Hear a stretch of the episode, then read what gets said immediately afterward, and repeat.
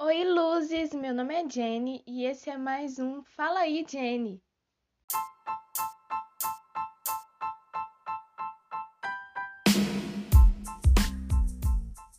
Aqui entre nós, eu não tenho dom ou talento nenhum. Você com certeza já falou ou pensou algo assim em alguma fase da sua vida. Romanos 12, 6 a 8 diz assim: Temos diferentes dons, de acordo com a graça que nos foi dada. Se alguém tem o dom de profetizar, use-o na proporção da sua fé. Se o seu dom é servir, sirva. Se é ensinar, ensine.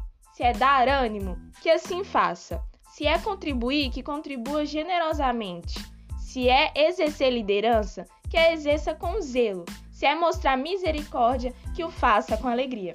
Eu quero que você entenda a diferença entre dom e talento. Talento é aptidão natural ou adquirida.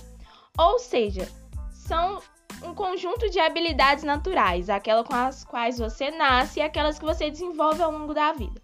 Já o dom é aquilo que foi objeto de doação, dádiva, donativo presente. São todas as habilidades espirituais que o Espírito Santo te dá, ou seja, são presentes de Deus. Você vai encontrar uma lista com todos esses dons em 1 Coríntios 12. Depois você dá uma lida lá rapidinho. Certa vez eu vi num blog e na verdade eu li que você recebe seus talentos quando você nasce e seus dons quando você nasce de novo. E para mim, isso fez muito, mas muito sentido. Se você tem habilidade, facilidade, um talento natural em fazer algo através disso, você pode descobrir o seu dom e para que foi chamado. Então, um ponto que eu quero falar para vocês. Preste bem atenção nas habilidades que você tem, naquela área que você gosta, que você acha que tem um talento para aquilo. Mas eu quero que você entenda que você ter certo talento para algo não significa especificamente que Deus irá te usar somente nisso, que o seu chamado é através disso, entende? Vou te dar um exemplo rapidinho. Eu amo dançar e ministrar através da dança desde criança. Amo muito dançar na igreja e aí eu amo de coração.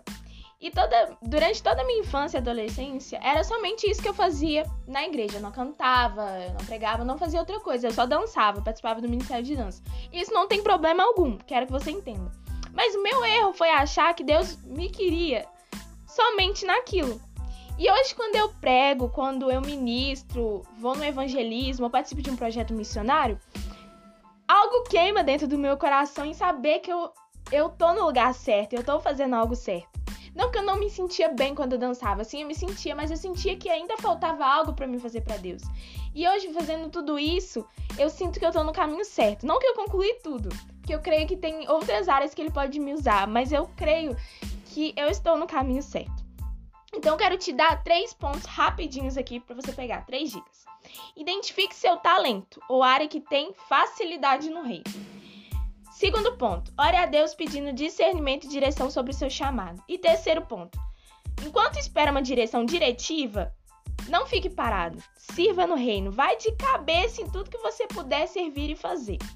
Se eu não tivesse ido de cabeça em ministrar, em me envolver com outras coisas, eu nunca teria entendido aonde Deus me queria. Então, cai de cabeça, cara, em tudo da sua igreja que tiver para você fazer, faça, experimente.